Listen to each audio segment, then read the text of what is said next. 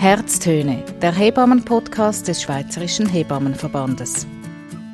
Heute bin ich für den Herztöne-Podcast in Winterthur an der Zürcher Hochschule für angewandte Wissenschaften, kurz ZHAW. Ich bin Rebecca Haveli und ich sitze hier mit zwei Hebammenstudentinnen, die selber einen Podcast produziert haben. Mit Sibyl Stieger und Lynn Mon. Hallo zusammen. Hoi, Rebecca. Hallo. Sibyl und Lynn, wir hören zuerst ganz kurz in den Anfang eures Podcasts hinein.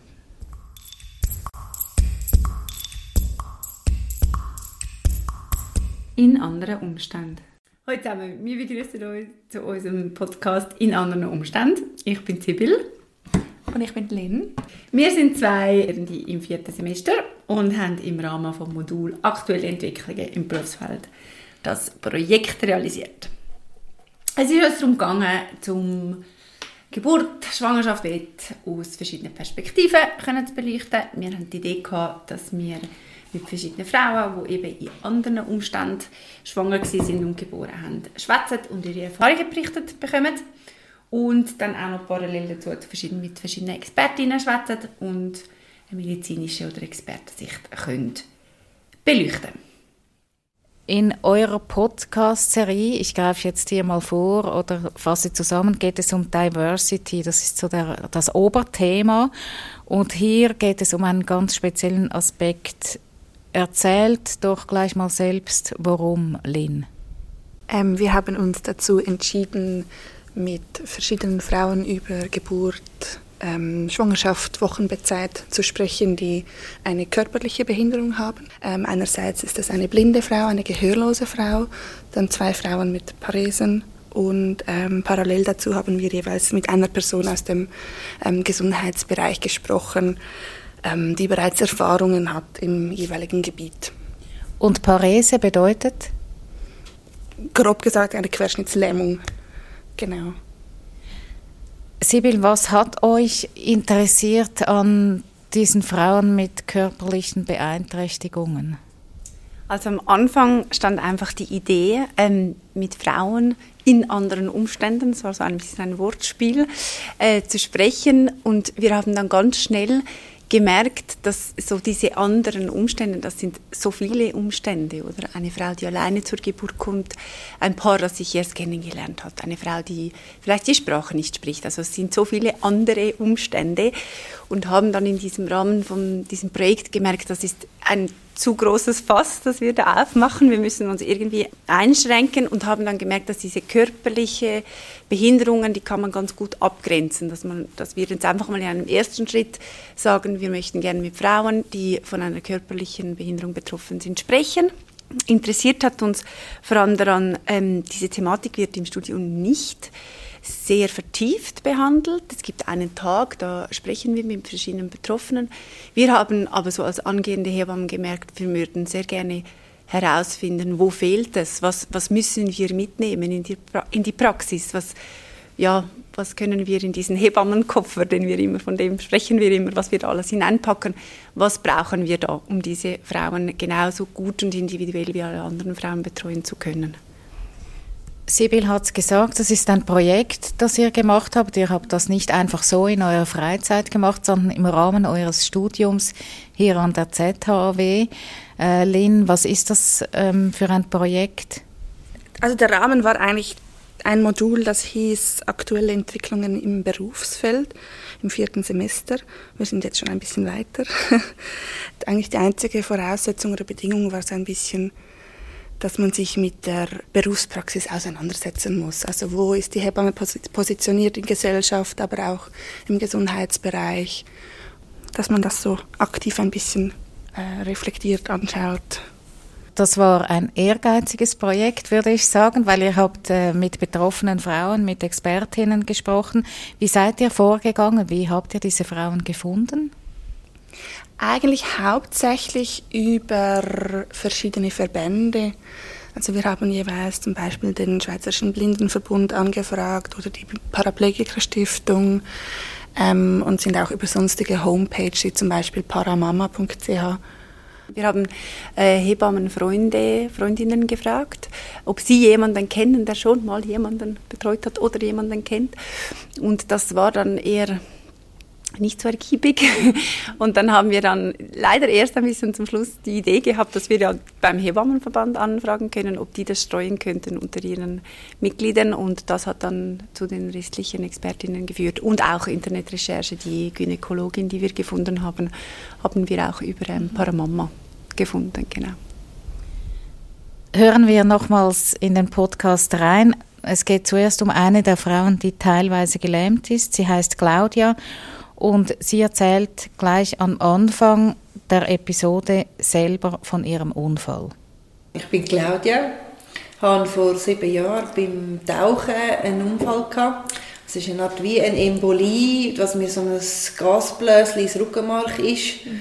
Und hat einfach dort dann das Rückenmark abgeklemmt. Und man weiß eigentlich bis jetzt nicht, warum das passiert ist. Also es war nicht irgendein Tauchfehler oder etwas wegen der Ausrüstung oder äh, ich habe nicht das Löchchen im Herz, das das auch noch auslösen könnte. Man hat irgendwie nichts recht gefunden, aber ja, das Rückenmark ist einfach seitdem halt beschädigt und ähm, ja, seitdem bin ich mehrheitlich im Rollstuhl.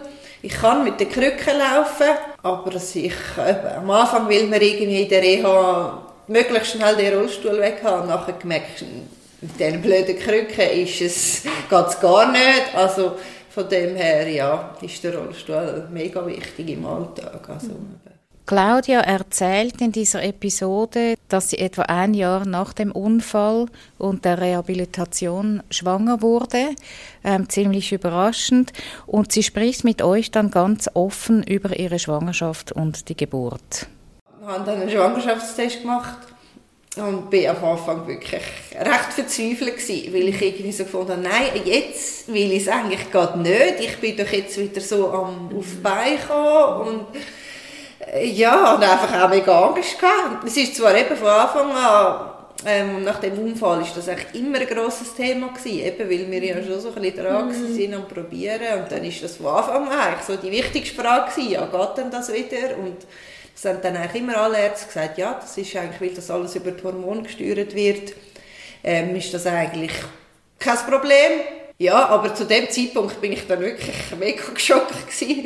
Und dann haben wir natürlich gleich so die riesige Vorfreude. Ja. Bei Claudia hat man dann einen geplanten Kaiserschnitt gemacht und heute, so klingt es jedenfalls in eurem Podcast, kommt sie im Alltag recht gut zurecht.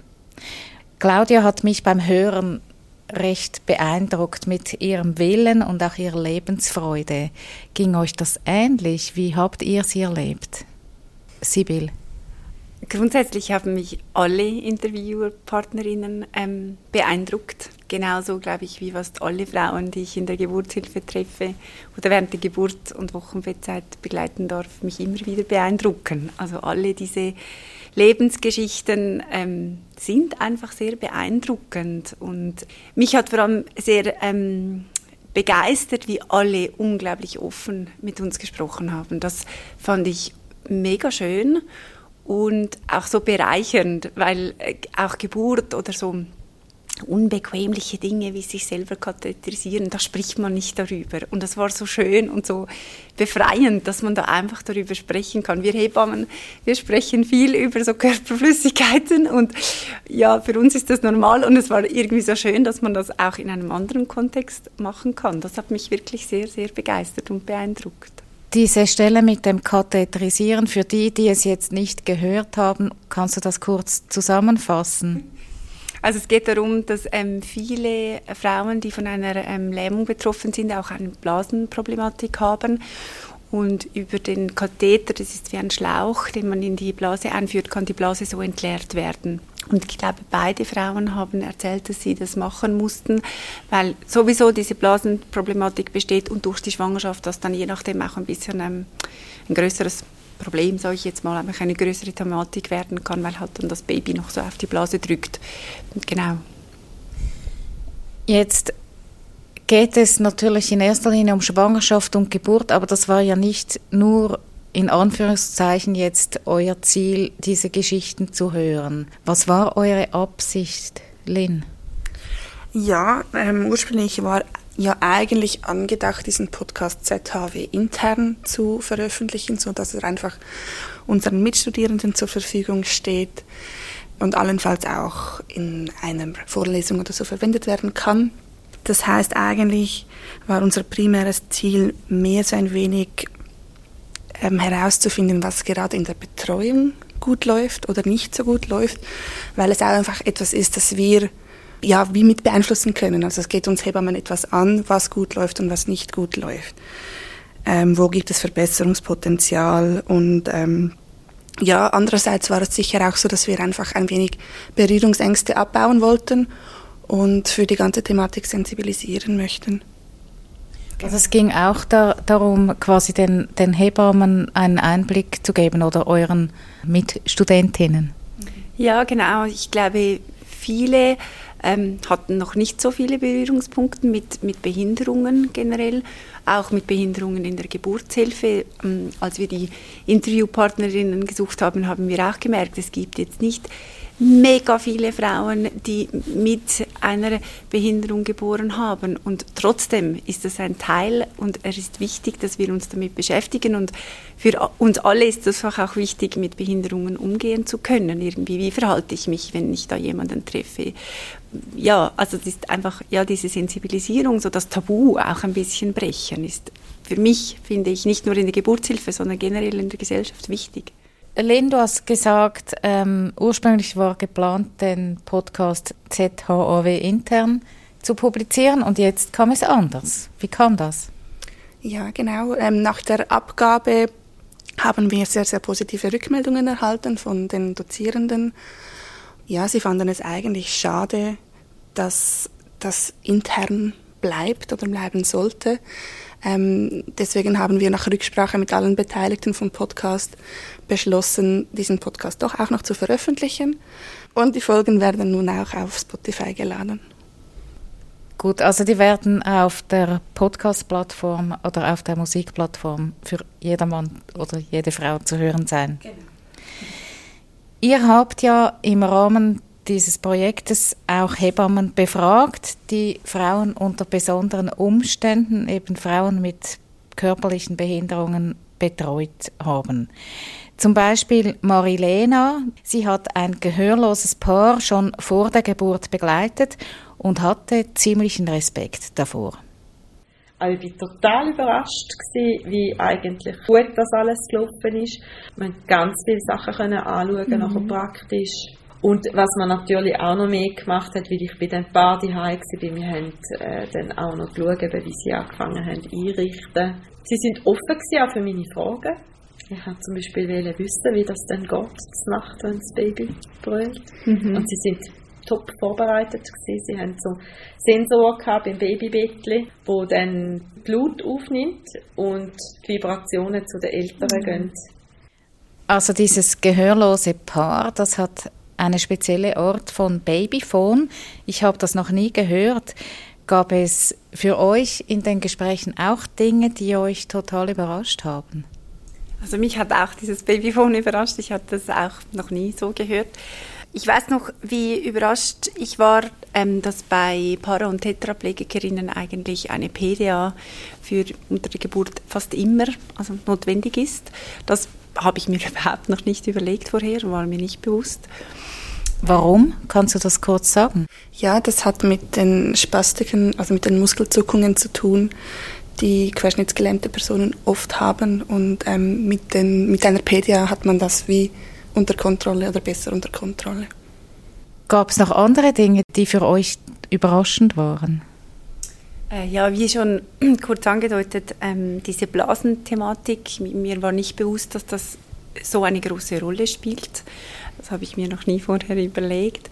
Und auch die Hebamme, die von der blinden Frau erzählt, die sie betreut hat, erzählt dann so, ja, wie sie sich so darauf konzentrieren musste, dass sie dann das Tuch wieder an, das, an die gleiche Stelle zurücklegt. Und das ist jetzt im Nachhinein so logisch, aber das habe ich mir auch noch nie so überlegt vorher. Oder auch, als die Frau mal zu ihr gesagt hat, kannst du mir das Tuch geben? Und dann hat sie gefragt, ja, welches meinst du, das blaue oder das rote? Und ich musste so lachen, weil das könnte mir genau auch passieren. Man ist sich da so gewohnt, ja, so diese Sachen haben mich mehr so überrascht, nicht unbedingt mehr so einfach noch ein bisschen mal vor die Augen geführt, wie wenig ich mir dazu überlegt habe bisher oder wie wenig ich weiß über diese Thematiken. Ihr habt ja nicht nur ein Interview mit einer Hebamme geführt, die eine blinde Frau betreut hat, sondern auch mit einer blinden Frau selber, mit Tamara. Ich fand auch dieses Interview sehr interessant, weil sie ja auch noch einen anderen Aspekt reinbringt. Also sie sagt auch, sie hat nicht nur gute Erfahrungen gemacht. Also ja, sie hat sogar einige schlechte Erfahrungen gemacht. Ich glaube, die schlimmste, die du wahrscheinlich meinst, ist ähm, die Situation, als eine Kinderärztin ins Zimmer kommt und ihr sagt, wie wichtig es ist, beim stillen Augenkontakt zum Kind aufbauen zu können, dass das sonst Folgen hat für das Bonding und für Stillen etc. Und ja, das hat sie extrem geprägt. Sie hatte danach wochenlange Albträume, in denen sie davon träumte, wie ihr Kind verhungern musste ich hatte das Gefühl, das war so für sie das, die, die schlimmste Erfahrung. Also sie hat eben auch sonst Erfahrungen gemacht, wie halt, dass man Annahmen getroffen hat, wie, ah, das ist eine blinde Frau, die möchte bestimmt ein Einzelzimmer, ohne sie zu fragen. Und sie wäre eigentlich lieber mit anderen Frauen im Zimmer gewesen und hätte sich austauschen können. Ich glaube, dann gab es auch die Situation, in der man beim Instruieren des Wickelns und des, der Babypflege alles ihrem Mann erklärt hat und nicht ihr. So aller, der Mann kann es dann zu Hause dann zeigen. Anstatt dass man sich ein bisschen Zeit nimmt und sagt, hey, wir machen das jetzt gemeinsam und wir finden den besten Weg. Ja, hat man eigentlich so ein bisschen über ihren Kopf hinweg bestimmt. Ihr habt sie dann ja auch gefragt, was Hebammen besser machen könnten. Vielleicht auch wie mal fragen, wäret ihr froh, wenn wir euch versuchen, die Lösung von diesem Problem abzunehmen? ich, ich glaube, im Fall schlussendlich geht es oft darum, dass man sich manchmal vielleicht ein bisschen von, wie sagt man dem, nicht Konvention, aber dass man sich manchmal schnell ein bisschen vom Lehrplan löst und mhm. menschlich wird und dann macht man, glaube ich, alles richtig. Genau. Schnell das Herz reden oder Verstand. Und nicht das, was man im Büchlein hat gelesen. Es ist nicht die Erfahrung, die die Qualität ausmacht. Es ist, glaube ich, die Bereitschaft, die die Qualität ausmacht. Also, Tamara sagt, Hebammen sollten sich auch mal vom Lehrplan lösen und auf ihr Herz hören. Jetzt nach euren Erfahrungen, ihr habt ja auch Praktika gemacht, reicht das oder seid ihr zum Schluss gekommen, dass es eben mehr braucht. Also um die Diversity wirklich den Stellenwert zu geben, den es auch in der Geburtshilfe braucht. Reicht, reicht da wirklich aufs eigene Bauchgefühl zu hören, Sibyl? Also ich gehe voll und ganz mit Tamara einher, dass es das unbedingt braucht, dass man, wie sie sagt, menschlich sein soll und aufs Herz hören soll. Ich glaube aber, es ist viel komplizierter. Also Diversity ist ein Thema, das uns alle angeht. Es ist nicht nur in der Geburtshilfe, es ist in der ganzen Bevölkerung. Die Bevölkerung ist divers. Um dieser Diversität irgendwie gerecht zu werden, braucht es halt einfach auch Anpassungen. Also wir ähm, Im Rahmen von unserer Bachelorarbeit befassen wir uns beispielsweise damit, wie ähm, Frauen repräsentiert werden in den Lehrmitteln. Und da fällt einfach auf, dass es nicht divers ist, dass keine diverse Repräsentation stattfindet. Und um davon wegzukommen, von diesem, das ist die Norm und das ist nicht die Norm oder das ist anders. Und da, da braucht es eine Repräsentation von dieser diversen Bevölkerung, in der wir leben. Und daher braucht es, glaube ich, beides. Es braucht das menschliche Sein, das Offensein, das Miteinander kommunizieren und es braucht aber auch eine Sensibilisierung es braucht das Tabubrechen und es braucht eine diverse Repräsentation. Lynn, denkst du, wenn, wenn wir jetzt an die Hebammenausbildung denken, ähm, was könnte man da verbessern? Habt ihr euch darüber auch ausgetauscht, jetzt im Nachgang zu diesen Gesprächen? Ich glaube schon, dass, dass die Richtung zurzeit stimmt. Es werden immer mehr Module angeboten, die sich mit, ja, mit solchen Thematiken beschäftigen. Und ich glaube schon, dass wir da noch ziemlich viel zu tun haben, auch in der Ausbildung. Vielen Dank für das Gespräch. Euren Podcast kann man, wie gesagt, auf Spotify hören, gleich wie auch diesen Podcast. Herztöne der Hebammen-Podcast des Schweizerischen Hebammenverbandes.